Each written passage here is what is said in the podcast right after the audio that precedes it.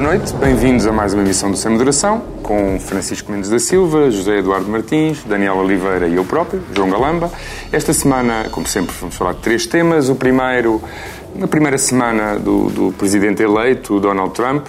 Eh, na segunda parte falaremos eh, do, dos números do PIB e da estratégia económica do governo. Os números do PIB foram divulgados ontem pelo, pelo Instituto Nacional de Estatística e depois na terceira parte eh, falaremos, atualizaremos mais um episódio da novela Caixa Geral de Depósitos. José Eduardo, a semana passada estávamos todos ainda um pouco em estado de choque com a eleição de Donald Trump e passado uma semana o choque aumentou, diminuiu. Evoluiu para favor. Não, não é Como está o teu estado de espírito e o que é que tens a dizer desta primeira semana e, do, e daquilo que vamos sabendo da administração Trump ou daquilo que não vamos sabendo da administração Trump? A, a primeira semana, enfim, eh, confirma um bocadinho, acho, que aquilo que estivemos a dizer aqui a semana passada, apesar de estarmos ainda em estado de choque.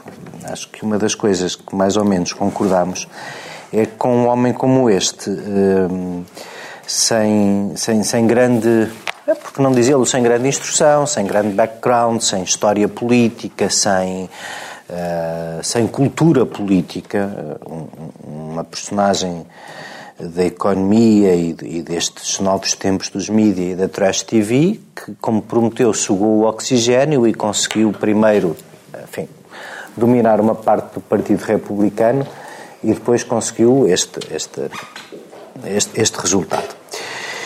E, e, o que nós tivemos na primeira semana foi um bocadinho mais da, desta, desta confusão e desta imprevisibilidade. Quer dizer, há, há, há, sinais, eh, tal como havia no programa de Trump, coisas que, exploradas e levadas ao limite, eram difíceis de realizar e de não serem contraditórias, estes primeiros sinais também são um bocadinho isso. Eu, para já, acho que, eh, eh, obviamente, nós, quando fizemos aqui um debate sobre o último debate presidencial, dissemos que a última única coisa política substantiva que se tinha ali discutido era uma promessa séria uh, de retrocesso, depende do ponto de vista, do ponto de vista dele talvez não seja, mas do nosso ponto de vista de retrocesso em relação a um conjunto de matérias daquelas que dizem respeito aos costumes e à evolução da sociedade americana, quer em relação aos direitos das minorias, quer em relação a, a um modelo menos americano uh, e menos libertário sobre o uso das armas. Ora, ele prometeu que ia nomear juízes pro-life, ele prometeu que iria nomear juízes que fizessem da segunda emenda e do uso das armas uma interpretação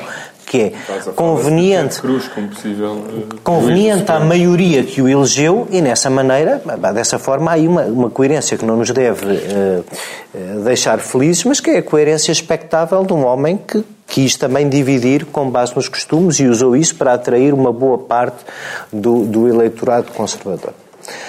Em relação ao que diz respeito, eu vou deixar só a economia, vou procurar ser rápido, mas deixar a economia para o fim. Em relação ao, à política internacional, dizer, no fundo, hum, nós podemos achar que o que aí vem é um mundo muito eh, desordenado e em que os Estados Unidos abandonam o papel de, de, de, referência e de vigia dos conflitos regionais e de polícia do mundo para que nós pagávamos. Mas o Obama deu uma declaração um pouco insólita, não é? Que deu garantias de que o futuro presidente americano manter-se-ia Sim, mas, mas, mas repara, mas a maior parte das pessoas que acham que os Estados Unidos andam a falhar ao seu papel de regulador global e que boa parte destes autocratas como o Putin e o Erdogan podem uh, fazer o que estão a fazer, porque de certa maneira os russos fazem o que fazem na Síria porque o Obama já desistiu dela e esta política do no boots on the ground no fundo, dizer, se o Trump pura e simplesmente entregar os conflitos regionais à sorte dos autocratas que pululam por o mundo para tirar disso até eventualmente alguma vantagem nas guerras comerciais que se prevê que vai travar, nós também não ficamos assim espetacularmente diferentes, a não ser na retórica, daquilo que estávamos com o Obama, porque os Estados Unidos já estavam retirando muitos desses cenários há muito tempo e a política de no boots on the ground já era criticada imagino que não vamos agora criticar o Trump por não mandar, seguramente o Daniel não vai criticar o Trump por não mandar as tropas americanas é espalhar, puseram as botas, estamos espalhar, a pagar, espalhar, a pagar espalhar democracia pelo mundo. Portanto, nessa medida, aquilo que se prevê, aquilo que se prevê é uma coisa em que nós nos vamos arrepender do tempo em que os Estados Unidos próprio país. Mas deixa-me só imaginar. Eu queria, queria focar um pouco só no tema de como é que o Trump vai, como é que Trump vai gerir aquela, uh, basicamente, a, a, divisão entre os seus eleitores, não é? Uns mais identificados com o Partido Republicano tradicional, com os seus representantes, é, é e outro é completamente em conflito com este. O Partido Republicano tem um conjunto de valores que não são os valores populistas de Trump. Uh, quer em relação a isto que acabámos de falar, em relação à política internacional, quer em relação a uma defesa intransigente da democracia liberal e também do liberalismo económico, de que o Trump não se reclama. E, e, é, e é aí que eu, apesar de tudo, quero ter a esperança que acho que este proteccionismo e esta guerra comercial que terá um efeito, no princípio, assim, a meio do caminho, parece-me que terá o efeito que obrigou o Reagan a arrepiar caminho da mesma estratégia rapidamente e a fazer o que acabou por fazer pelo caminho. Acho que com a situação de, de crise mundial, acho que isto, isto pode ser uh, o fechamento da economia dos Estados Unidos, que no fundo é uma resposta parecida com algumas críticas que ele recebia à esquerda e talvez por isso tenha tido o apoio de tantos eleitores daqueles desiludidos com a evolução da política económica, de tantos daqueles que que eram eleitores do Sanders e que a Hillary não conseguiu captar. E acho que basicamente aí é onde as coisas vão ser mais difíceis, quer dizer, vai-se fazer um arremedo, vão-se deportar, uh, espero que não sejam aqueles desgraçados daqueles 750 mil que no programa que o Obama criou para registar os ilegais, porque esses já estão à mão de semear, para serem deportados, mas vai haver de facto deportações, vai haver muro, vai haver retrocesso nos costumes, justamente porque vai haver muita discussão com o Partido Republicano em torno, acho eu, em torno de boa parte eh, eh, dessas promessas económicas não realizáveis. Quanto ao mais, acho, acho que basicamente eh, só sei que nada sei sobre o que aí vem. Daniel, esta primeira semana confirmou os piores receios, atenuou os maiores receios ou não fez nada disto e continuamos com uma enorme incerteza em relação ao que se vai passar nos Estados Unidos? Ou já temos algum, alguns sinais? É o, é o mais importante do que o, que o Trump diz, porque ele, faz, ele tem uma gestão de comunicação particular, mas interessante. Interessante do ponto de vista estritamente intelectual, não, não é interessante do ponto de vista ético e moral. É, é, eu acho o que eu achei mais curioso foi a própria reação ao Trump. Se repararmos, isso já tínhamos falado outra vez, o dia seguinte na CNN e nos mídias tradicionais não foi de choque.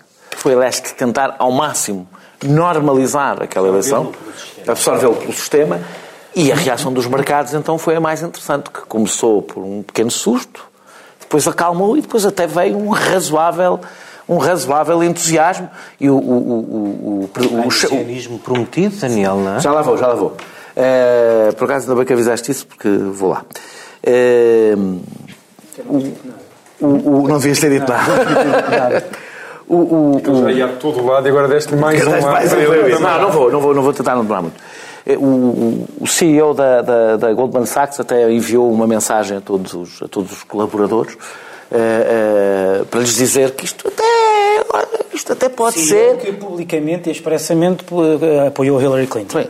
Com certeza. Não, não, não. E ele vai dizer isto até pode ser uma opção. Não, eu não estou a dizer que. Eu não estou a dizer que, todos, que o sistema cria Trump. Não, a o sistema. A Goldman está do lado. Mas, não é isso. Mas percebeu que Trump é perfeitamente é, interiorizável pelo, que eu considero ser, ser, ser, o, ser enquadrável pelo, pelo, sistema, o que não quer dizer que não seja um terremoto político. Uma coisa não, não, implica, não implica a outra. Uh, uh, nós olhamos para as nomeações que ele fez, ou que ele fez e de que se fala que ele fez, e nós olhamos para chefe de gabinete, convidou Washington corrupto, que ele ia varrer. É o tipo lá, o aparelho deles, não é? O tipo do aparelho lá para chefe de gabinete. É, Fala-se para o Tesouro, eh, eu nunca vou conseguir dizer o nome. Steven Muchen, é assim? Como é que, diz? Como é que eu digo isto? Não sei. É o Manchin, é capaz de ser assim. Uh, uh, que, é, que, é, que é da Goldman Sachs. Era, não. Era, uns anos. Sim, mas olhas para o percurso dele, é direitinho, todo direitinho vindo da, da, da, da alta finança. Portanto, um homem de confiança, como é evidente, de todos os que não estão preocupados. E depois, para a comunicação, para todo o fogotório que ele vai continuar a alimentar, convida um terrorista, um, um, um incendiário. E eu acho que isto é um Abrantes. E arranja um problema com o Jéssica. Não, um Abrantes, não, não, nem, nem, comparemos, não é? Que é uma coisa um bocadinho pior. Não, é que isto é, é, é, é, Isto eu acho que é um excelente retrato do que vai ser a administração. Ou seja, para a real política ele escolheu pessoas do sistema e para toda a parte que é, que, que, é, que é a encenação dos conflitos que vão existir, etc., etc., convidou um incendiário. Eh, e isto talvez explique o equívoco em que eu acho que, que se vive, eh, e que é a ideia de que. E, e é uma confusão, porque é uma confusão bastante comum do ponto de vista ideológico, que é confundir o que é que é o sistema económico e o que é que é o sistema político democrático. Não são obrigatoriamente a mesma coisa, nem sempre confluem. Ou seja, uma ideia instalada, e que eu aqui vou ter dificuldade em contrariar com os nossos distintos uh, debatentes, a ideia de que o cap... que eu era distinto. a ideia que é a ideia de, de, que a democracia e o capitalismo são obrigatoriamente, não, não são evidentemente o oposto, mas que, são, que têm obrigatoriamente que se casar. E eu tenho a tese que o Trump, parece que ainda falta comprovar com o tempo, mas que o Trump é uma, corresponde a uma fase do capitalismo globalizado e financeiro que já não precisa das democracias. Eu não estou a dizer que, foram, que ele foi escolhido, que foram. Não. Ou seja, há uma pulsão num capitalismo que já não é nacional, que já não precisa das nações, que já não precisa dos Estados, que já não tem eh, a própria. Esta, esta burguesia já não tem uma, uma ligação à própria ideia de nação e, e que, portanto, a democracia é absolutamente dispensável. E eu acho que Trump corresponde a essa nova fase, eh, eh, que não, eu não estou a dizer que ela vai acontecer, estou a dizer que correspondam a essa tensão que poderá levar o capitalismo para a sua fase autoritária, que é possível, aliás, conhecemos várias ditaduras que foram, aliás, o Chile foi um exemplo de uma ditadura que foi, teve políticas ultraliberais do ponto de vista económico. Ultraliberais do ponto de vista liberdade sem capitalismo. Dizer, eu não disse isso. Eu não quero fazer uma discussão que nós já fizemos nos últimos 30 anos. Quero fazer uma discussão que ainda não fizemos nos próximos 30. Eu estou a perceber. Eu não estou a discutir porque não, não, não estou a discutir, não é porque não tenho opinião, é porque não acho interessante se é possível liberdade sem capitalismo. Eu estou só a dizer que é possível capitalismo sem democracia. Eu não disse liberdade, disse sem democracia, porque a liberdade é possível alguma liberdade para alguns sem democracia. A coisa é um pouco mais complexa. Eu não acho. Ou seja, acho que podemos... Então expliquem-me mal, Estou... porque eu identifico as duas. Eu acho que é possível não haver, haver, capitalismo sem uma democracia liberal. Perfeitamente possível. Aliás, houve na história várias vezes e eu acho que é para aí que caminhamos. De, terminando, acho que do, do, que nos espera há coisas que são relativamente previsíveis. Vai haver um retrocesso nos costumes, porque essa, esse é o preço, não é porque seja essa a sua convicção, mas porque é o preço que Donald Trump pagou e vai pagar e não tem nenhum problema em pagar para a aliança política que fez com os grupos ultrarreligiosos do Partido Republicano. É curioso ver os números. Trump conseguiu mais votos dos evangélicos e dos cristãos renascidos do que uh, Mitt Romney. Do, do Romney. E tantos, ou até talvez um pouco mais, acho que mais ou menos, mais do que, do que Bush no segunda, na sua reeleição. Uh, uh, por fim, onde é que ele vai fazer o show? Nos imigrantes. É aí que vai fazer o espetáculo. E aí estou convencido que vai fazer o espetáculo todo. E em tudo o que tem a ver com segurança. Ou seja, agora, é, é, ou seja, o lado autoritário do Estado vai se reforçar e isso vai agradar, uh, pelo menos do ponto de vista simbólico, a parte dos seus eleitores, mesmo que não resolva os seus problemas. em relação à economia, acho que a política fiscal é a prioridade, do, do, estou absolutamente convencido, a política fiscal e a desregulação financeira são as grandes prioridades de, de, de Trump, porque é isso que ele foi, é para isso que ele, é isso que ele foi lá fazer e é isso que ele vai fazer. Eu, em relação à economia e ao proteccionismo, em relação ao proteccionismo... É um programa keynesiano, já agora vai é, financiar é, Stone. Eu disse economia chinês, e proteccionismo. Não? Vou terminar. Em relação à economia e ao proteccionismo, eu não sei o que é que ele fará em relação ao proteccionismo. Não sei. Eu estou, estou a ser absolutamente sincero. Eu acho que ele pode perfeitamente recuar. Tem espaço de recuo nessa matéria. Espaço de recuo retórico. Ele não precisa de explicar muito bem porque é que recua, como sabemos. Em relação ao keynesianismo, é ouro sobre azul. Baixar impostos e ter uma política, e ter uma política de, de enorme investimento público nas degradadíssimas uh, infraestruturas dos Estados Unidos é ouro sobre azul para os interesses que ele representa por uma simples razão. Faz exclusivamente com base no endividamento. E o endividamento é uma boa notícia. Francisco, um, comentar o que quiseres, obviamente, mas a mesma pergunta, se, isto, se esta primeira semana te surpreendeu, se chegou... Não, uh... uma coisa nem outra. Eu acho que nós estamos basicamente no mesmo sítio onde estávamos há uma semana. Eu disse aqui há uma semana... Mais dados mesmo Que, enfim, Donald Trump é, dizer, politicamente, se nós conseguimos definir, é um populista oportunista e, E esse tipo de pessoas tem, um, tem como uh, objetivo do exercício do poder o próprio exercício do poder, o prestígio que lhe dá, a vaidade, o, o, a própria a sensação de mandar, uh, etc. E, portanto, isso, tanto, nós não, verdadeiramente não conseguimos saber muito ao certo aquilo que ele vai fazer, apesar de eu achar que temos todo o direito de, perante aquilo que ele já, que ele já disse, fazer juízo de valor e juízo de prognose sobre, prognose sobre aquilo que vai ser. E eu acho que vai ser uh, péssimo em todos, em todos os aspectos. Só para fazer aqui um parênteses, eu acho que, segundo sei, aquilo que Donald Trump quer fazer, uh, apesar de baixar impostos, é também cortar muito na despesa militar uh, no estrangeiro. E o que ele diz é que com isso pode ser terrível para o resto, para o resto do mundo, vai querer eh, criar empregos, etc. E, portanto, eu acho tu não achas que por via que, que, vai haver endividamento? É porque os Estados sim, Unidos podem endividar. Claro que sim, não estou a dizer que não, mas, eh, mas, mas eu, eu, eh, eu, já vi essa parte do discurso. Parte do discurso. O que eu, aquilo que eu acho que nós. O tema, o tema desta semana é o tema da normalização, parece. O tema é. Há uma normalização que está a acontecer. Que eu, enfim, aceito, que é uma normalização institucional, se quiseres que é, não estou a falar da CNN, estou a falar, por exemplo... E às vezes pode haver uma, desculpa, é uma normalização quase de, de, associada a um instinto de autopreservação das, das pessoas que têm necessidade quase Sim, absurda não... de normalizar para poderem Sim, claro, viver eh, claro. sem serem... Não, mas há uma normalização internacional, no sentido em que, uh, quer dizer, eu hoje ouvi, quando vinha para aqui, uma, as declarações de António Guterres, que vai tomar posse poucos dias antes de Trump. António Guterres, obviamente, disse uma coisa não pode deixar de dizer, que não pode deixar de dizer como outros ministros, ou primeiros ministros, ou líderes de outros países não podem deixar de dizer, bem, nós estamos disponíveis para lidar com a administração americana, naquilo que foram os interesses do mundo, etc, etc. com ditaduras. Claro. É não lidar é mas, mas, quer dizer, eu acho que nós não podemos, nós não podemos, essa normalização não, não, não pode ser impedida e não, nós não podemos ficar surpreendidos ou uh, surpreendidos com ela. Agora, há outra normalização que é uma normalização in, uma individual. Política, Sim, ok, certo. Como, por exemplo, Angela Merkel disse aquilo que eu acho que foi pitch perfect, que é, obviamente, vamos não, trabalhar, etc., mas sabendo, sabendo, sabendo quais são os valores que nós defendemos no mundo, etc. Isso. Acho não. começou a semana a dizer que a liberdade de circulação não era um direito fundamental da União Europeia está a discutir ali uma não disse isso, não disse isso. Não, disse isso. não, eu discordo dele, mas o que ele disse que não era uma liberdade fundamental, que era fundacional, era diferente no, nos tratados fundamentais, nos tratados iniciais. Mas enfim. I read a fundamental right. Mas, sim, mas sobre, o, mas sobre o Boris Johnson também, ele disse esta semana, também aproveitou para normalizar Donald Trump, depois de 30 coisas melhores que já se disseram sobre Donald Trump. Melhores no sentido de piores. Melhores no sentido de piores. Ou, são eles ou é, ou é o Farage. Portanto, é decidir quem é que fala, claro, quem, claro, é que fala claro. com Donald Trump.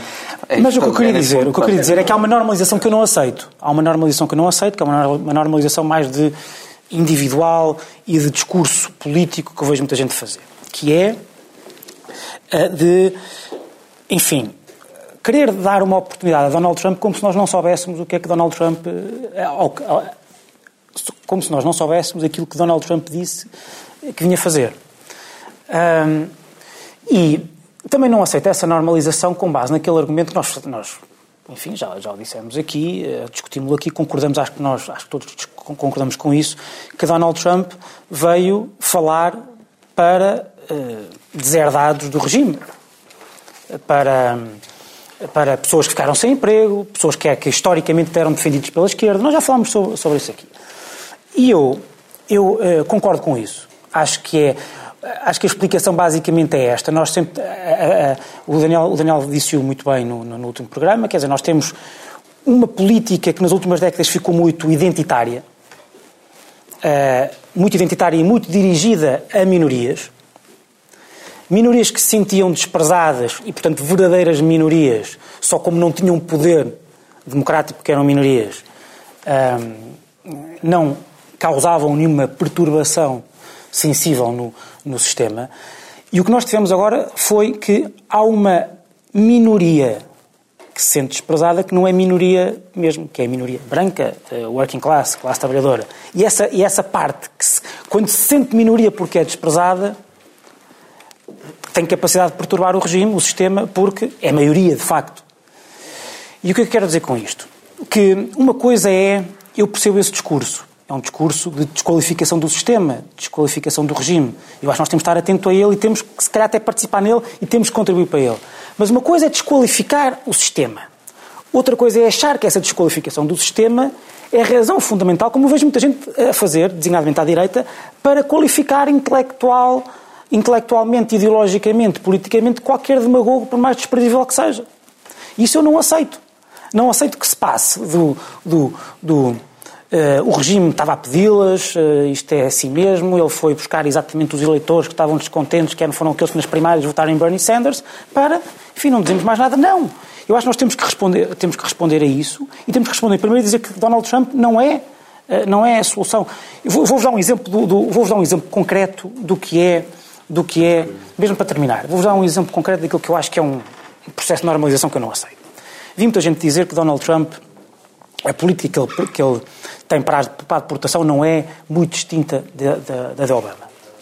Realmente, se tu fores ver, não é muito distinta, no sentido em que o que ele se propõe, aquilo a que ele se propõe, é a deportação de imigrantes que não, ilegais, eu não gosto de dizer ilegais, mas imigrantes ilegais, chamemos-lhe assim, documentados.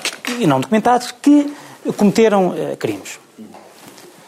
quer dizer, uh, Obama deportou 2 milhões e meio desses. Acho que, como estou, dizer, provavelmente quase todos os países do mundo o fariam. Aquilo que Donald Trump faz é dizer que vai fazer em dois meses. É impossível. Isso não vai conseguir. Provavelmente vai conseguir a mesma coisa no mesmo tempo que Obama, se lá chegar. Mas o problema é que não basta dizer que é igual.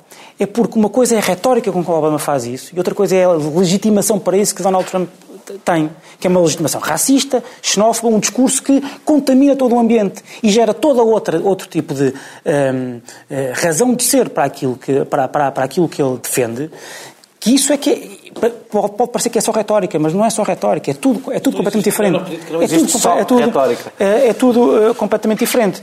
E, portanto, eu acho que aquilo que nós temos é, de facto, a, a nação mais importante do mundo a ser tomada por. Um, a ser tomada ideologicamente por ideias autoritárias um, que eu não aceito em nenhum processo de normalização. Bem, temos que acabar aqui a primeira parte. Eh, vamos para intervalo e regressamos já de seguida. Até já. Manhã TSF. Às 8, abrimos a porta à surpresa da notícia que faz estremecer a rádio. A uma história que esmaga o estômago ou arranca um sorriso. Ao mundo que entra sem maneira de pedir licença. Manhã TSF. Até às nove e meia temos tempo para escutar tudo o que se passa. Cá estamos nós outra vez e agora vamos falar sobre um, os números do, do, do, PIB que foram conhecidos ontem, eh, depois de um de parecer já ter sido decretado por todo o país que a estratégia eh, do, do governo, económica do governo, tinha fracassado, eh, parece que os números conhecidos ontem vêm mudar um pouco esse juízo ou não, Daniel Oliveira? Sim, eh, eu devo dizer que é, é, importante, mais importante, já, já explico porque é que acho mais importante do que discutir o, o, os números propriamente ditos. É, é, importante, é interessante perceber a narrativa que se construiu no último ano.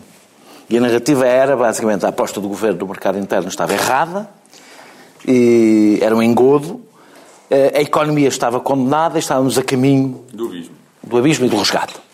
Esta era a tese interna e a tese até externa de Schauble e, de, e, de, e a tese interna do PSD.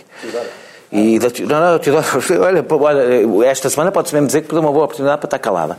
Eh, Demonstra-se que já é só a vaidade que está a falar, não é mais nada, é só eh, a obstinação em que não digam que ela não tinha razão. E isso acontece muitas vezes a académicos, a intelectuais. Com a idade em geral fica pior. Fica pior, tende a ficar mas, pior. Foi o caso, foi o caso. Mas olha que. Sobretudo discutir. Não temos que responder a ti, Sr. Cardoso. Marcelo, sobretudo é assim, Rebelo de Sousa já o fez. Perante os números, esta é interessante, é que perante os números conhecidos, ela vem discutir essa, essa, essa entidade metafísica que se chama, como é que é? O déficit estrutural, não é?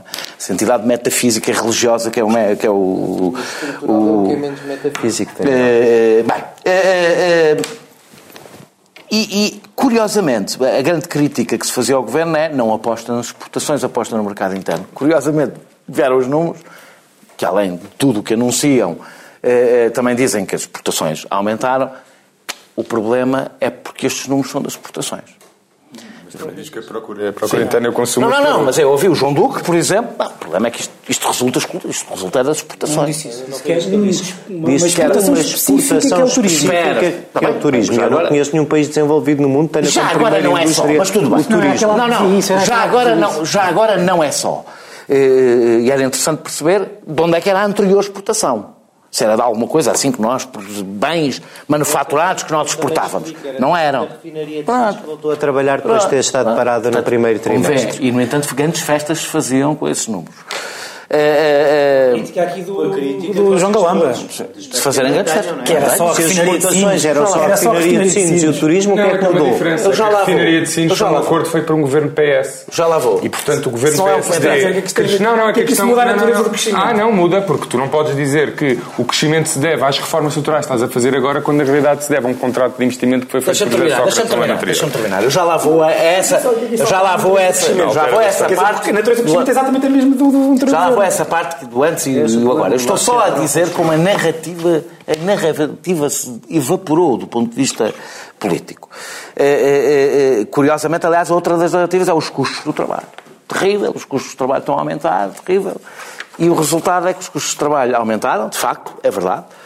Antes chamava-se os salários aumentavam, ou seja, parecia uma coisa boa, agora chama-se custos de trabalho. Portanto, o aumento dos salários passou a parecer uma coisa má. Eu outro dia estava a ouvir a TSF, exatamente esta rádio, e esta rádio, para quem nos está a ouvir, e uh, uh, era anunciado os custos de trabalho. E aquilo soava mal.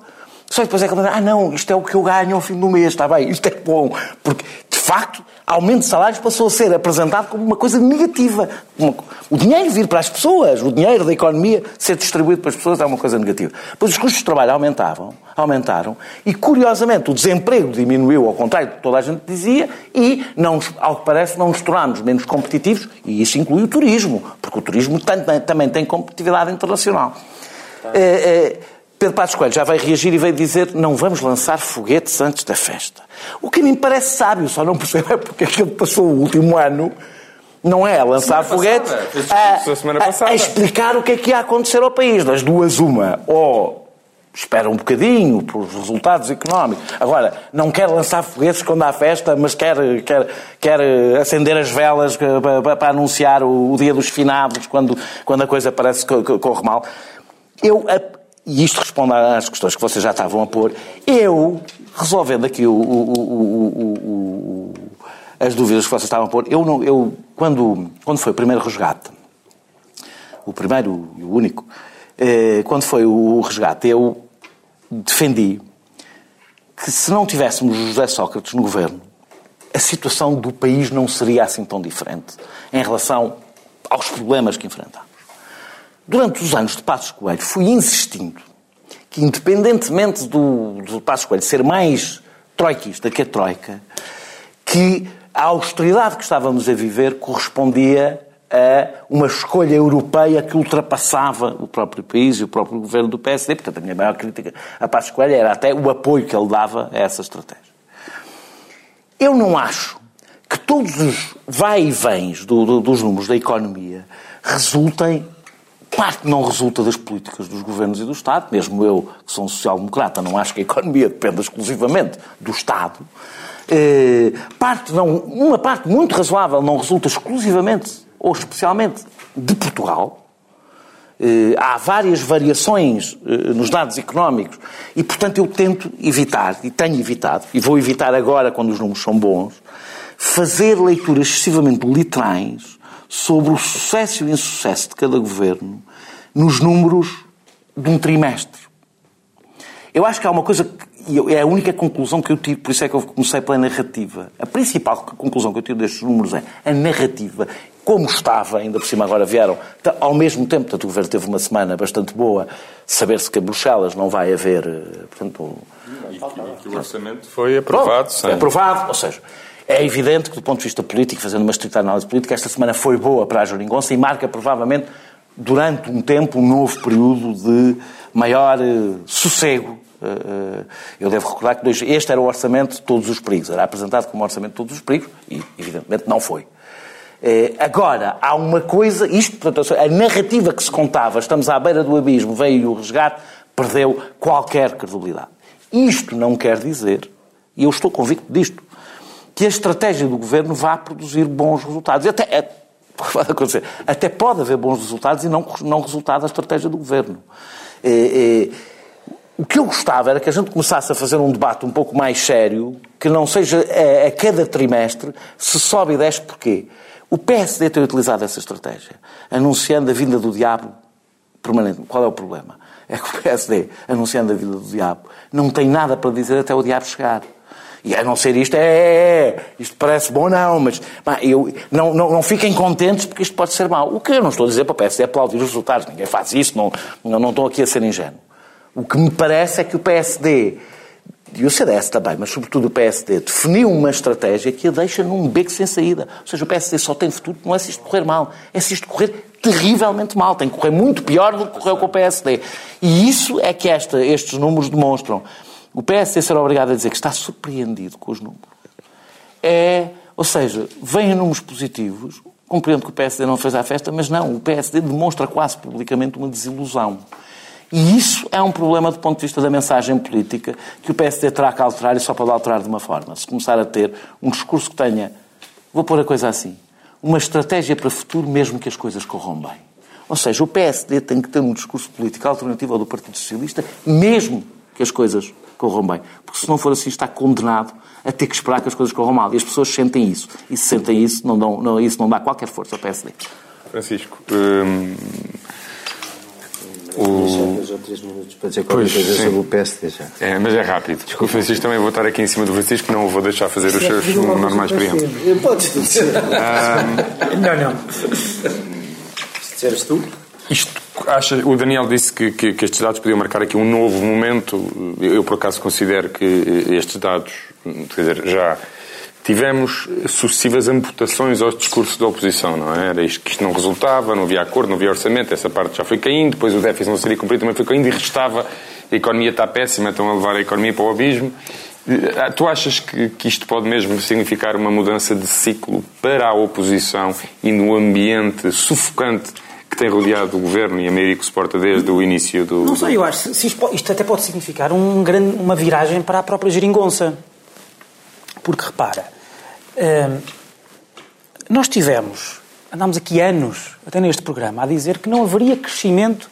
A esquerda toda a dizer, tu assinaste uh, uh, manifestos é impossível haver crescimento. Não, não, ele vai conseguir transformar este crescimento numa forte, uma pesada derrota para a esquerda. Não, não, não é nada. Não, oh, Daniel, já vais onde eu vou chegar, já vais onde eu vou chegar. Eu gosto, mas é isso mesmo, é uma vitória, não é? É uma vitória, Qualquer não é? exercício é uma vitória, criativo agrada, é? É uma vitória, não é?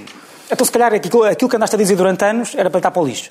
Não haveria crescimento se não reestruturássemos a dívida não havia crescimento possível se cumpríssemos o tratado orçamental. Isso de cumprir os 3% é de déficit era, é, era, era, uma, era um, um austeritarismo próprio de, autoritário. Nós não estamos a cumprir o tratado orçamental, porque o tratado orçamental implica uma redução da dívida que não só nós não estamos a fazer, claro como ninguém não, está claro a fazer. Claro. Na prática, ninguém está a cumprir o tratado orçamental. Sim, vocês não estão. Claro que não. Este crescimento é um crescimento assente em dívida, precisamente. Era aí que eu queria chegar. Não, por acaso é, não. É, é completamente assente em dívida. Dado é. que o déficit e agora está a baixar... Política, e agora estás a celebrar. Estás a celebrar um, estás a celebrar um crescimento. Tu ouviste, não ouviste? Então pronto, a, a, a geringonça, o governo e os seus, a generalidade dos seus apoiantes estão a celebrar um, um crescimento e a encostá-lo, a esfregá-lo na cara da direita, uh, que pelos, como se fosse uma grande vitória. Queres que eu te diga, olha, queres que eu te diga a vitória jogando o mesmo jogo que vocês? Fazem não, melhor. Fazem não, melhor. Fizeram. essa é não, a suprema das derrotas da direita. É que nem no, ah, é que nem no seu terreno, Daniel, nem Daniel, no seu terreno fazem melhor. Deixa-me deixa, não, deixa, não, não, não, deixa-me dizer isto. Isso para mim é um cinismo insuportável. Isso para mim é um cinismo insuportável. Que é basicamente, vocês não governam, pomos o pé na porta. Vocês não governam porque nós temos aqui uma alternativa completamente distinta. Agora o que estás a dizer é que não. Agora vamos fazer exatamente aquilo que vocês não, estamos a fazer exatamente aquilo que vocês fizeram. E vens para aqui com essa. É verdade. Exatamente. Espera, espera, espera. Não estou a deixar chegar onde eu quero. Sabes porquê que este crescimento, sabes porquê que este crescimento é espetacular e não tem comparação com nenhum crescimento que CDS e PS tiveram? Porque é a primeira vez que Portugal cresce em contraciclo com a Europa e o ano passado, quando tiveram um crescimento de 1,6, os países que se comparavam connosco tinham 4, 3, 5, 6 e este ano não tens. Só comparas o terceiro trimestre? Não, não, todo o ano todo. O ano todo, o primeiro trimestre. No primeiro, vou-te só dizer uma coisa. Em dezembro de 2014, José Maria Brandão de Brito, eh, a economia-chefe do BCP, diz o seguinte. A descida do preço do petróleo que aí vem vai levar a economia portuguesa a crescer acima dos 2%. Só a queda do preço do petróleo em 2015, só isso, teve um impacto de 1,3% no crescimento. Agora, e quanto é que teve este ano? Zero. Que o petróleo este ano não desceu. Portanto, tu tens que comparar os crescimentos no contexto.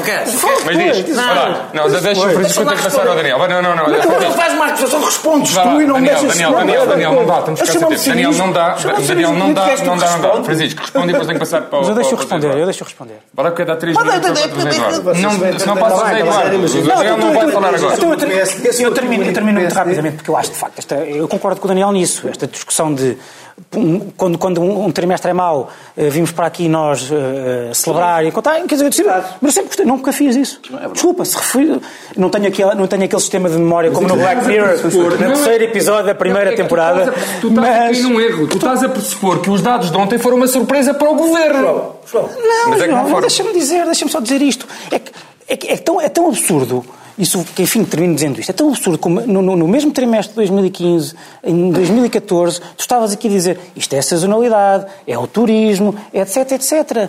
No, é, é, é, tão, é tão absurdo como o PS, o PS prometeu o crescimento para este ano 2,4. 2,4 são moldes, não faças isso. Não é, é, tão, é tão absurdo como o PS previa um, um prometeu um, um, um, crescimento para este ano de 2,4, disse que ia ser uma desgraça com a direita que ia ter um, íamos ter um crescimento este ano de 1,7 e estamos com um crescimento previsto de 1,6. Pronto. José Eduardo. Quer dizer, é isto. Crescimento homólogo no terceiro trimestre. Já agora, por crescimento global da economia. Hum, temos pouco tempo. Eu, só gostava de dizer que é assim. Não, de facto, eu não percebo o PSD e o CDS. Porque a mim, e por acaso já agora ao Francisco também não, não nos vês vir aqui trimestre a trimestre, fazer contas aos trimestres, mas se o PSD e o CDS quisessem continuar a insistir nas contas dos trimestres, bastava fazer um quadro simples. Ultimamente há tanta criatividade e tanto PowerPoint, era fácil. Era explicar o crescimento homólogo do terceiro trimestre de 2015 para 2016 é o mesmo de 2014 para 2015 quando supostamente estávamos em desaceleração, segundo o discurso agora oficial. Do segundo para o primeiro é de 1,7 para 0,9 e no primeiro trimestre a mesmíssima coisa. Portanto, se vamos a comparar crescimentos homólogos e se o teu fim-capé é no crescimento homólogo, a direita até podia ter respondido. Até podia ter comparado a evolução de 2014 para 2015, onde as circunstâncias, apesar do preço do petróleo, eram as que sabemos. Eram muito melhores que agora. Eram agora com a economia, Com a economia europeia em fortíssima aceleração, com o BCE a baixar juros e com o petróleo achas que eram piores que agora? A mesmíssima baixa de juros. A mesmíssima baixa de juros. A mesmíssima baixa de juros. E voltando à primeira parte, e voltando à primeira parte, se vier por aí, a única coisa que o Trump fez aumentar foi separar as ações. As obrigações subiram todas de juros, como sabes de onde os nossos juros ficaram mais caros e são os juros mais insustentáveis da Europa. E é por isso que eu não embandeiro com crescimentos quando nós temos um país sem bombas e os turistas optaram. São factos. Eu gosto porque agora não bandeiras com crescimento e o crescimento era tudo o que faltava. É mesmíssima. Isto vai mudando as prioridades. Oh, oh, oh, o crescimento era a prioridade este é o era o problema. Pelas contas de todos os economistas. Este é o crescimento que nas contas de todos os economistas, que tu louva minhas, não permite pagar a dívida e faz-nos bater com a parede da mesma. Assim, estão a dizer uma coisa diferente da do César das Neves. Mas a crescer a dívida desta maneira são os teus gurus económicos que dizem que isto é absolutamente insustentável insustentável. Portanto, no limite, continuaremos no caminho da insustentabilidade. Depois, sobre a insustentabilidade. Depois de, meses, depois de meses a dizer que o que faltava era crescimento e Portugal tem o crescimento mais alto da União Europeia e da Zona Euro, ficamos agora a perceber que isto é uma espécie de uma derrota para o Governo e para a esquerda. Eh, para os telespectadores eh, do canal Q, continuaremos na terceira parte, ao vivo, e para a TSF podem ver todo o programa eh, no podcast ou então mudar para o canal Q e ver a terceira parte. Até já, voltamos já de seguida. Tarde TSF. Às seis, o dia está longe de acabar. Há conversas por fechar sobre o que está na boca do mundo. Há um livro, uma música, um filme que nos desafiam. Há uma voz que nos segura enquanto a noite cai. Tarde TSF. Até às sete e meia, com tempo para escutar tudo o que se passa. Bem-vindos à terceira e última parte e retomamos a novela uh, Caixa Geral de Depósitos. Penso ser, uh, calhar-te desta vez, acho que ainda se calhar não Por tinhas iniciado novelas uh, Caixa Geral de Depósitos, portanto tens esta oportunidade agora aqui de Sim. fazer. Um... Um, há novidades esta semana? Não, não, quer dizer, acho que quanto mais se arrasta, mais mais novidade, em novidade se transforma. Se transforma. Quer dizer, nós, aqui, nós, nós falámos disto aqui há, há um mês, para aí, primeira vez, numa altura em que eu me lembro que o Daniel disse que estava farto destes fediveres. E nós avisámos que se calhar não era um fediver, e não é mesmo, tanto que o Daniel até já escreveu um artigo sobre isso. Os Fediveres duram muito, sou obrigado a Deixa-me escrever. ser o Fediver. Escrever sobre... Escreve sempre sobre um Fediver ou outro, escreve tanto artigo, algum Fediver há de calhar. Foi o meu. Desculpa, eu não conseguia tratar só de assuntos relevantes quando escrevo todos os dias. Agora, isto quer dizer, vamos lá ver uma coisa. Já toda a gente, livro, sei lá, dois. sobre, sobre isto, já toda a gente percebeu que, de facto, o governo garantiu a António Domingos e aos seus administradores que não tinham que eh, apresentar as declarações ao Tribunal Constitucional, as declarações de rendimentos e património. As histórias já estão de forma bastante desbragada no, nos jornais, mas nós não precisamos sequer de ir ao achismo, basta ver os factos que há. Houve uma lei que foi aprovada para, para retirar os, os. Uma lei que veio do governo eh, para retirar os administradores da Caixa do regime do gestor público. O secretário de Estado, Ricardo Mourinho Félix, quando instado pelo Diário de Notícias eh, para responder, para esclarecer eh, se isso significava excluí-los da obrigação de apresentar as declarações, disse sim, não há lapso nenhum, foi intencional. O próprio Primeiro-Ministro Mário Centeno veio depois confirmar isso também, dizer que os, os administradores da, da Caixa só têm eh, que responder perante a própria Caixa e perante o acionista-Estado representado pelo, pelo Governo. E, portanto, Eu ao comentador da SIC E dizendo. e ao regulador. e ao regulador. Mas pronto, não, tinha que, não tinham que apresentar as declarações, não tinham que publicar as declarações. A não é pergunta é lá. Perante isto, não é lá. perante isto, o Primeiro-Ministro só tinha duas hipóteses se quisesse salvar eh, eh, o processo, se quisesse salvar o processo. Uma era admitir que aquela garantia não devia ter sido dada. Mesmo que, cinicamente ou não, eh, deixasse passar a ideia de que ele não sabia e que foi apanhado desprevenido. O problema é que isso significava que tinha que dizer adeus ao seu Ministro das Finanças e ao, ao- e ao seu Secretário de Estado. E António Costa não queria, obviamente, ter esse avalo no governo. A segunda hipótese era, tinha que se fazer um bocadinho de homenzinho e teria que defender, eh, tinha que arranjar uma narrativa para defender essa garantia que foi dada. Podia dizer várias coisas. E António Costa tem talento para isso. Podia começar por dizer, bem, reparem que este, o que é até verdade, este regime, o regime português da transparência é bastante mais rigoroso que a regra europeia. Nós não conseguiríamos o sucesso que tivemos, a grande vitória do Governo na recapitalização da Caixa, se não fôssemos buscar os melhores dos melhores ao setor privado e dar-lhes esta garantia era, enfim, uma contrapartida que a República Portuguesa deveria estar disponível para aceitar.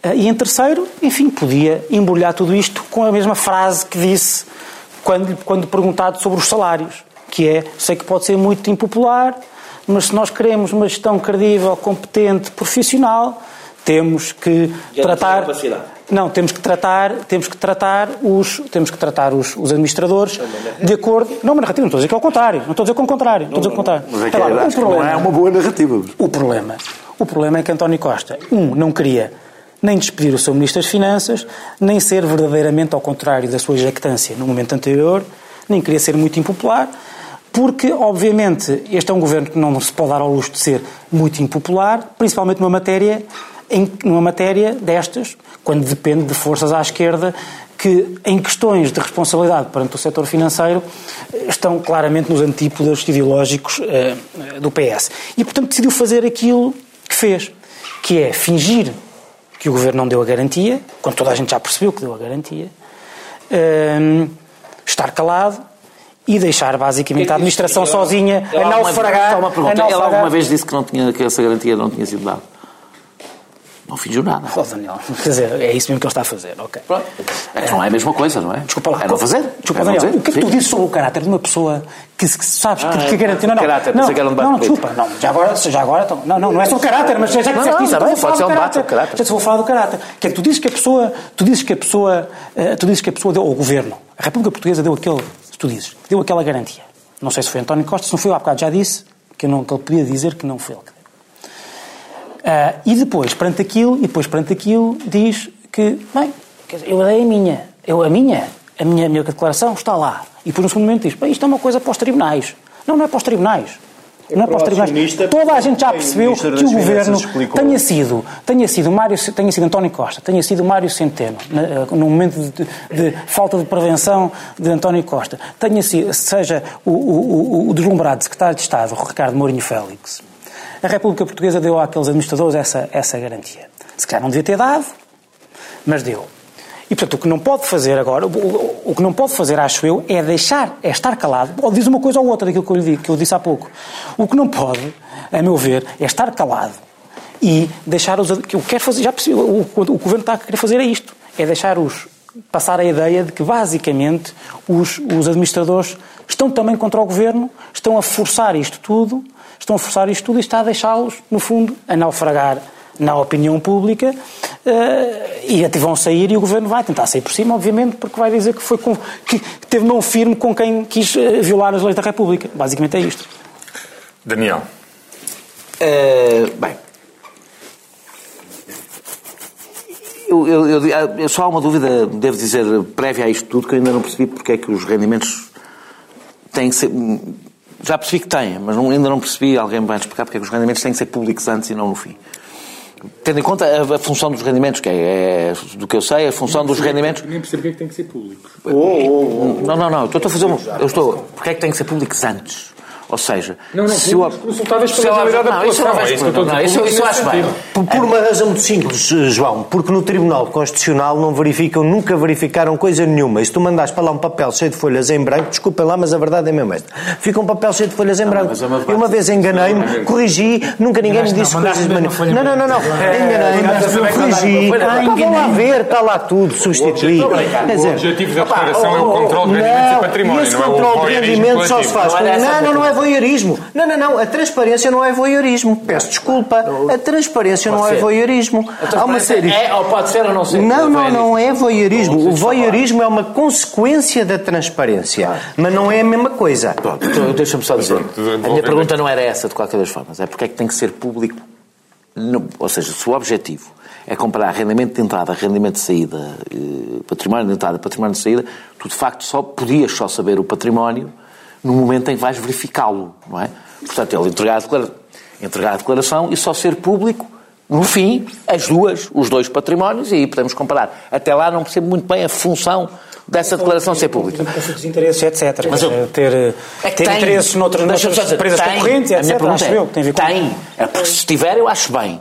Como não é esse, não tem sido esse nunca o argumento dado em relação às declarações. Talvez seja difícil perceber isso em relação ao deputado, Daniel, mas em relação ao gestor do banco, que tem o acionista Estado a pôr milhares de milhões de euros para conceder crédito, não precisa discutir comigo, não precisa discutir comigo, que eu estava só a tentar compreender a lógica da coisa. Eu, não, não, eu, não, eu acho bem que entreguem a declaração e se há razões para ela ser pública já, não, não, não há nenhum problema com isso.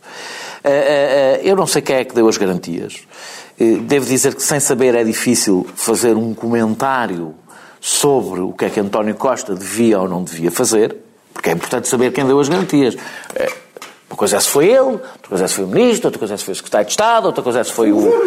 Não, não, não. Está bem, não, não. Não é isso que eu estou a dizer. Não estou a falar do ponto de vista moral. Do ponto de vista político, não é a mesma coisa um próprio o próprio ter dado garantias e depois fingir que não as deu, outra é não ter dado e não, nem sequer ter sabido das garantias e aí, como tu deves imaginar, nós não somos todos tontos, não somos todos tontos, há uma mistura de deveres de lealdade para com diferentes pessoas que podem levar a gestões diferentes. Por isso é que eu te perguntei, alguma vez António Costa disse que essa garantia não foi dada? Não. E se calhar e se calhar faz-te pensar. Houve... Mandou Pedro Nuno Santos dizer ao DEA e à TSF, eu ouvi isso. O que eu estou ouve, o que eu estou a dizer é nós não sabemos quem deu, não sabemos se foi dada e não sabemos quem deu. Esse dado será importante para avaliar a justiça. Eu percebo, por exemplo, que um ministro, um primeiro-ministro, não quer que o ministro das Finanças caia. Claro, eu também percebo. Percebo. E acho que, pesando os prós e os contras, não, não, não iria tão longe como fazer um julgamento de caráter eh, por isso. De caráter. Tu é que disseste, perante a tua. Tu disseste, tu, tu disseste, julgamento de caráter. Não, não, disse, não, disse depois do, não, do que eu disse que é. Ou não sei que ou era um não, homenzinho. Se então não foi um homenzinho. Se Deixa-me terminar. Deixa-me só terminar. Eh, agora, em relação à administração. Eu estou absolutamente convicto, depois da gestão que a administração fez de todo este processo, que é uma administração inadequada. Muito bem. É, ser substituída em que seja em circunstância for. É que entendemos sobre isso. Esta gente já não tem condições de É inadequada quando mais não seja por uma razão. A ver, a ver se nos entendemos. O Presidente da República os deputados, o Tribunal, já toda a gente disse que têm que entregar. Vivem num Estado de Direito. As garantias não valem mais do que a lei. E administradores de uma empresa do Estado que não percebem que as garantias que lhes são dadas no, no encontro, seja quem for que lhes deu as garantias, não valem mais do que a lei, são pessoas que não estão habilitadas, por mais competentes que seja, para dirigir uma empresa do Estado. Atenção, atenção. Um. As garantias que lhe deram foi que faziam uma lei para isso e fizeram. Está o bem. problema é que não, não, não, não, não perceberam o quadro todo legal. A lei continua a ser a lei de 83. Não, como não são a administração que define o que é qual é a lei que está, está aí. O que é que, não é os conselheiros que fazem. Portanto, deixa-me terminar. Eles não se limitam a dizer, segundo sei, segundo o que resulta de tudo que se sabe, eles não se limitam a dizer que uh, deram uma palavra. Sim, não, sim, sim. foi feita uma lei para isso. Claro. Eles dizem que aquela lei foi feita para isso. Portanto, há uma lei aprovada no Parlamento. Ponto 2. Tendo em conta que o todos os seus todos aqueles que podem ser considerados acionistas, eh, representantes do acionista, que são os deputados, o Presidente da República, o Primeiro-Ministro, os ministros entregam aquela declaração. É quase insultuoso. Esta, entregam a mesmíssima declaração. É quase insultuoso que, e os outros, os restantes administradores, que as senhores considerem que é uma devassa da sua vida entregarem a mesma declaração, que é boa para pessoas que estão acima deles, não estão abaixo, estão acima deles. São as pessoas que os nomearam. Por fim. O que é que tu achas que se deve fazer? O que é que achas que, eu acho que, devia Não, o que é que achas que devia acontecer à pessoa que, em nome do governo e da República Portuguesa, lhes deu essa, essa garantia? Preciso saber quem é a pessoa. É irrelevante é relevante é. Para, o, poder que tem, é, é, relevante para o poder que tem, para o peso da garantia, o peso da garantia do porteiro e do primeiro-ministro não é a mesma, não é? Sim, mas não foi o porteiro. Percebes o que é que eu estou a dizer? Não é a mesma. Parece que António Domingos, olha, o sim, porteiro, o porteiro da presidência do Conselho de Ministros disse-me que... Percebes o que é que eu estou a dizer? São pessoas de relevância diferente para merecerem... Com certeza. O que o Daniel... Deixa, quer só terminar, quer só terminar, termina a frase. É mesmo uma frase, é mesmo uma frase. Estás forte fora hoje. Quer só dizer... Nada. Eu quero só dizer isto. Estou sugadito. Não tenho dúvidas sobre o que é que está em causa. Eh, eh, por tanto furor e tanta preocupação, não tenho dúvida. Ah, espera, espera. Eh, para isto durará tanto tempo e para, evidentemente, ter havido uma estratégia inteligente de cerco a este assunto que se tornou num assunto mais relevante com os dados da economia que tudo o resto. Há um grupo de pessoas, eu não estou a dizer que é o PSD em geral, mas há um grupo de pessoas que quer que a recapitalização falhe. Que quer que, que falhando a recapitalização, haja uma privatização, por, por, por, por, não haver outro remédio, uma privatização da Caixa Geral de Depósitos. Para não pensar, eu, eu acho, que isso, acho que isto existe. Acho que o governo então, se deu. Deixa-me terminar. Acho que o governo se deu garantias que não devia dar, é responsável por ter criado as condições para que este grupo pudesse eh, eh, eh, definir a sua estratégia em relação a, para, para, exigir, para impor uma privatização da Caixa Geral de Depósitos, acho que acima de tudo esta administração, esta administração, esta administração é, é, é, será responsável por isso acontecer. O que é que eu espero que esta administração faça? Absolutamente, de uma forma absolutamente sincera, que aguente até a, a aguente até a, até a recapitalização, já que não percebem qual é o seu a sua posição, os seus deveres enquanto administradores, espero que pelo menos percebam quais são os seus deveres enquanto portugueses. Eh, eh, e que ponham o interesse nacional à, à, à frente de, de, interesses um pouco mais pessoais e mesquinhos e que depois da recapitalização se vão embora porque não são dignos, na minha opinião, de dirigir a Caixa Geral de Depósitos. José Eduardo Martins? Bom. Voltando atrás, só um bocadinho atrás. O Francisco chamou aqui a atenção, eu concordo com tudo que o Francisco disse, só gostava agora de elaborar um bocadinho sobre este teste, porque só podemos estar a falar de três pessoas, isto pode ter consequências até pode haver uma maneira diferente de fazer política. Vamos imaginar que não é seguramente o meu caso, porque quando há seis anos o PSD disse que queria privatizar a Caixa Geral de Depósitos, fui dos poucos que tenho a autoridade de dizer que disse, escrevi que achava isso um disparate, mantive sempre que achava isso um disparate, sempre fui contra a privatização da Caixa, quer a recapitalização da Caixa, fiquei aqui feliz com a recapitalização da Caixa e sabes, somos muitos, muitos, como eu, na direita, o que queriam era que o Governo não tivesse criado, porque foi o Governo que o criou, este problema. Concordo contigo, porque este problema dá, concordo concordo contigo, pasto a quem quer fazer daquilo eventualmente mais um negócio. Como nós somos muitos e até maioritários e até a nossa posição oficial no PSD é de que não queremos isso, não podes vir agora dizer que há aqui um problema, não podes vir dizer que uma Mariana Mortágua que o PSD quer o mal da Caixa. Não, quem quer o mal da Caixa é quem, quem não sabe com competência governar. Porque vamos então voltar um bocadinho atrás. Eu escolho bem deixa, as palavras, eu não disse o PSD. Eu disse Pronto, que há muitas pessoas, não, não mas, mas é, é não foi por acaso é que eu não disse. É bom, é, é, é, que a declaração da Mariana Mortágua não é totalmente inusitada e tem razão de ser.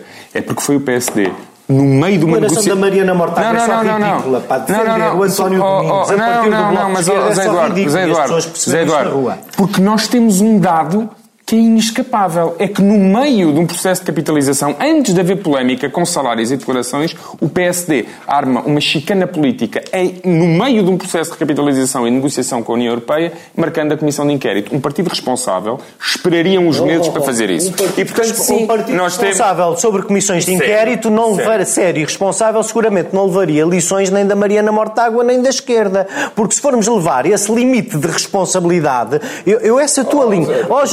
Dizer é a declaração da Mariana Mortágua é uma razão de ser, porque temos o comportamento do PS dos últimos meses. O que estás a dizer é a mesma razão de ciência que leva alguns a dizer que o responsável pela nossa crise financeira é o Pedro Queiroz Pereira que entregou o dossiê do BES ao Banco de Portugal, porque se calhar se não se tivesse sabido nada do BES, se não se tivesse discutido o que lá estava mal, estávamos todos melhor. Nós não podemos ficar sem, sem a verdade nessa matéria. Uh, uh, rapidamente. Primeiro lugar, a minha pergunta é: e se a lei tivesse sido feita, a lei que os gestores da Caixa dizem que lhes foi feita à medida, que é uma coisa que nas repúblicas normais não existe, se a lei que lhes foi feita à medida para aqueles gestores, para esta circunstância, tivesse sido competente e os isentasse daquilo que tu chamaste, e muito bem, a obrigação de contrariar a opacidade, o antónimo é a transparência se a lei tivesse expressamente classificado isto. Que discussão estávamos hoje aqui a fazer? Podia ter activo, mal a lei foi feita. Pois, eu não sei qual a é que estaríamos a ter, mas sei que o PS não poderia estar na Assembleia a dizer que era inaceitável e estávamos a fazer a discussão. Portanto, vamos lá ver uma coisa. Se a Caramunha tivesse isso até ao fim, se o Mourinho Félix ou quem quer que seja o autor da proeza, da garantia, a tivesse levado até ao fim, e se a lei tivesse sido bem feita, tínhamos hoje um problema muito maior. Portanto, ainda bem que a lei foi incompetentemente feita para permitir esta duplicidade de posições que é teres toda a gente e até o PS contra os administradores que escolheu, dizendo que eu sou o acionista, é a mim que eles prestam contas, mas pelos vistos não tendo autoridade para dizer àqueles que têm que lhe prestar contas que têm que também prestar contas ao Tribunal Constitucional quando acaba por ser a sua posição definitiva. E sabes o que é que podia e sabes o que é que podia ter sido e sabes e sabes o que é e sabes o que é, e sabes o que é que podia ter sido feito diferente. Tu estás a dizer no fundo que é assim. António Costa não sabia. É para vou dar isso de barato. Mas vamos imaginar que sim, vamos ter a solução mais simples. Vamos eh, fazer ao nosso querido Primeiro-Ministro esse favor. Ele não sabia. Portanto, ou foi o Ministro ou foi o Secretário de Estado. Como tu estás a dizer que são coisas diferentes, eu só posso presumir uma. Se fosse o Secretário de Estado, o Secretário de Estado assumia a responsabilidade e ia embora, o Ministro das Finanças não se perde a meio um mandato, um mandato tão exigente. Sabes que se assim era, valia mais ter enfrentado o problema no primeiro dia e ter dito uma coisa muito simples que, olha, eu por mim tinha aceito e tinha tínhamos ficado por aqui. Que era o Sr. Ministro Mário Centeno assumia, em nome de quem convidou esta equipa, do acionista que conduziu este processo, é assim, olha, demos a estes senhores uma garantia que não devíamos ter dado. Tem razão. Tem que entregar a declaração. Ah, eles não querem. Sim, senhor, acaba a recapitalização, vamos substituí-los. Quanto ao mais, estou de acordo contigo. Estas pessoas provaram esta semana que não têm condições para gerir uma empresa de capitais. pela recapitalização? Não, não, eu prefiro. Preferes que não se faça a recapitalização? Portugal, a recapitalização não depende deles, como diz o Primeiro-Ministro. A recapitalização não depende deles. E se a recapitalização não depende deles, quanto mais depressa forem substituídos, melhor para todos. E é assim que acabamos o Sem Moderação desta semana. O plano B é melhor, peço desculpa. O plano B, Palma cedo, é uma melhor escolha. Peço desculpa. Repetindo outra vez. Vamos mesmo acabar e agora sem interrupções. Uh, podem ir à vossa vida. Até à próxima.